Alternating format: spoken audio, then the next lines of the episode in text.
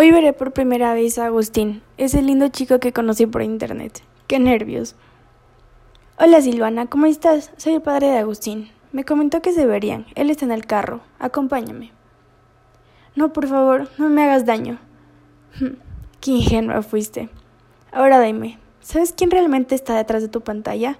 No esperes a que te pase lo mismo. Sé consciente de las personas con las que chateas por internet.